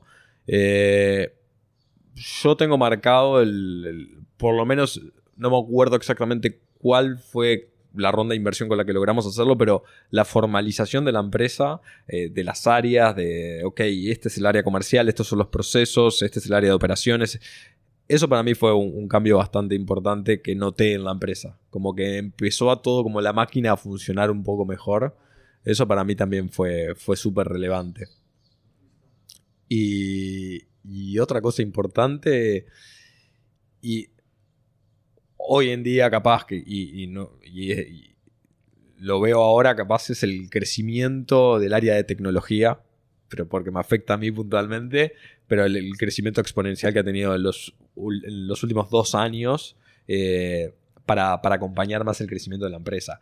Que antes se hacía foco, pero creo que creció rápidamente la empresa y sobre todo un montón de iniciativas y precisamos acoplarnos más y, y esa decisión de la inversión en tecnología que no es solo por parte de Pedido Ya, sino Delivery Hero es algo que apuesta también. Eso para mí es un hito importante que, se están viendo los resultados hoy sí, en día. tiene que convertir mucho más en Machine Learning, en la data que están sacando menos del delivery, ¿no? Exactamente. Es otro cambio todas las empresas. No más pueden... No más es Delivery Hero sí afuera, para adentro es otro magia de unos y ceros. Eh, que es algo que tú crees que es contra la percepción de toda la gente. Tú crees algo en toda la gente, no, es, es incorrecto, no, es, no, no, no, estás loco, ese... No, yo creo que capaz que no algo que las personas lo usen mal o digan que no, pero yo tengo... Yo no, creo que sea algo que la gente lo vea mal o diga que no, pero yo tengo una visión de que muchas veces uno, y ya más personal, de que uno nace y empieza a vivir y tiene una cierta visión de lo que espera de, la vida y se, traza ciertos objetivos eh, sin experiencia en realidad, de lo que uno le inculcan o culturalmente y se traza una meta y yo hasta allá quiero llegar y lo básico obviamente es estudiar, tener un trabajo, casarse, tener hijos y bueno, como todo un ciclo normal de vida y uno se traza eso en mente y, y me parece que no es para todos eso y que cada uno tiene que trazar su propio camino y, y, tampoco hacer planes de, de, 30 años, 40 años, eh, hoy es hoy y no sé mañana qué va a pasar. Y entonces, y, y, creo que a todo el mundo le pasa, ¿no? Y que capaz que es más por educación de, ok, esto, así soy yo ahora, ¿y cómo te ves en 10 años? No tengo idea, no sé cómo me voy a ver dentro de 5 meses, menos dentro de 10 años, y, no es que la gente diga que no, pero muchas personas mm, capaz que no están de acuerdo y dicen, no, pero uno tiene que tener ciertas ambiciones y objetivos. Sí, ok, pero capaz que no viene por en 5 años va a pasar tal cosa. Sí, sí, sí, es como tener una ambición con 20% incertidumbre que es la, la, magia, ¿no? Y la vida es eso en realidad. Sí, sin duda. Y bueno, a veces uno tiene miedo y precisa trazarse esos planos, pero... Y, y a veces es muy difícil, ¿no? Eh, dialogar con personas eh, que se trazan esas metas. Todo lo que tuvo que pasar, que estamos aquí platicando en este espacio, en ese momento, en tiempos, es así. Sí, es magia. El mundo es magia. El mundo es magia. si pudieras poner una enorme cartelera enfrente de un aeropuerto internacional gigante con un mensaje, ¿qué mensaje pondrías? En Montevideo. Donde quieras. Aquí. Bienvenidos a la capital del delivery online. Pero no puede ser publicidad. Ah, está porque ese cartel estaba. no puede ser como publicidad. La vida es una, el tiempo es finito. Aprovecha al máximo. ¿Listo? ¿no? Esas en este momento, en este momento, una abajo de la otra. En no, no, en este momento para vos también es muy, muy importante. Es bastante importante para mí hoy en día, sí. Y las últimas, últimas, ¿qué es tu color favorito? Negro. Yo también, igual. Eh, estamos combinados. Eh, palabra favorita. Una palabra que me, que me gusta mucho es perseverancia. Y, y, creo que es algo súper importante y, y, es como siempre que pienso en la historia de Pedro ya me viene esa palabra a la mente. ¿no? De no bajar los brazos, de seguir adelante, de buscar la vuelta. Y no es siempre cuando empiezo un pedido ya, sino cuando yo generalmente no soy de, ok, hay un problema y me pongo a pensar de por qué pasó esto y cómo llegamos hasta acá, sino, ah, ok, ¿cómo, hago para solucionarlo? ¿Cómo lo, soluciono? Después puedo así analizar y, aprender de eso para que no vuelva a pasar, pero en general, ¿no? Y, me parece que es un tema más de perseverancia y... No me gusta como tú dices, yo no soy un fan de este palabra, por la gente usan, pero me gusta la forma que tú dijiste, que es solamente una palabra para recordarte, no mira atrás en preocupar de este bobadas, no, adelante, presente en adelante, no Exactamente. Listo. Palabra menos favorita. Y relacionado a eso, derrota. ok. Sonido favorito. Sonido favorito. Me gusta el sonido de los grillos. ¿Sí? Sí. Chévere, chévere. Eh, sonido menos favorito. Los sonidos que. El sonido que más me, me- me- me molesta son esos ruidos de, de motor. Son, Ay, sí. esos sonidos de motor fuerte. Cuando estoy en la calle y escucho, es como que me, me- me desespera. Como un camioneta, un bus grande. un- con sí, el- un el, el ruido así fuerte, sí. Sí, listo. Y si puedes tomar un whisky o un cerveza un tinto con o un cabecito con cualquier persona del mundo, vivo o no, ¿a quién vas a escoger? O un mate. Sí, sí, sí, no, no. Whisky está bien. listo, súper. Em, no sé por qué con Jim Carrey. ¿Sí? Ah, sería genial. Uy, ese sería un buen whisky, ¿no? Un buen whisky. ¿Has visto el, um, el video algo que hizo hablando como su forma de pintar, en su experiencia? en Vi está? varios videos de él, sí, y me parece súper interesante Sí, su forma es de. mucho más interesante que estoy imaginando, ¿no? Sí, Cuando lo ves desde la historia de él, tú nunca vas a pensar que hay un cerebro atrás de este persona. exacto. Me parece súper interesante. Brutal. Listo, como arrancamos, siempre gana más plata, no más tiempo. Muchas gracias por su tiempo. Muchas gracias por la invitación. Jóvenes amigos míos, otro episodio increíble. Este episodio de Uruguay. Tengo uno más de Uruguay, cuatro más de Perú, uno más de México y seis de Argentina que viene. Unicornios, empresas gigantes, valoraciones de más de billones de dólares y mucho más de ese sentido. Y aquí es un pedacito del podcast que viene el próximo de Perú. Eh, eh, justamente, en, en- nuestro caso, por ejemplo, ¿no? Nosotros pusimos etapas de crecimiento claras y definidas, ¿no? En el cual primero fue el sur del país, los primeros cinco años, luego los siguientes cinco años, ¿no? Ese fue un plan de, de crecimiento de la empresa en el cual ya tienes una visión de, de, de- de un reto a seguir, ¿no? El segundo fase, que fue estar en la principal ciudad del país, se me acaba ahora en el 2021, ¿no? Y la meta es ahora salir. Y una vez que sales, tienes un mundo de posibilidades, ¿no? Puede ser la cadena, pues, este, de nuestro rubro o nuestro segmento más importante de Latinoamérica, que, que sería un reto lindo, ¿no? Eso fue. Muchas gracias por escuchar. Un abrazo gigante. Hasta el próximo episodio. Nos vemos. Chau, chau, chau. And chao.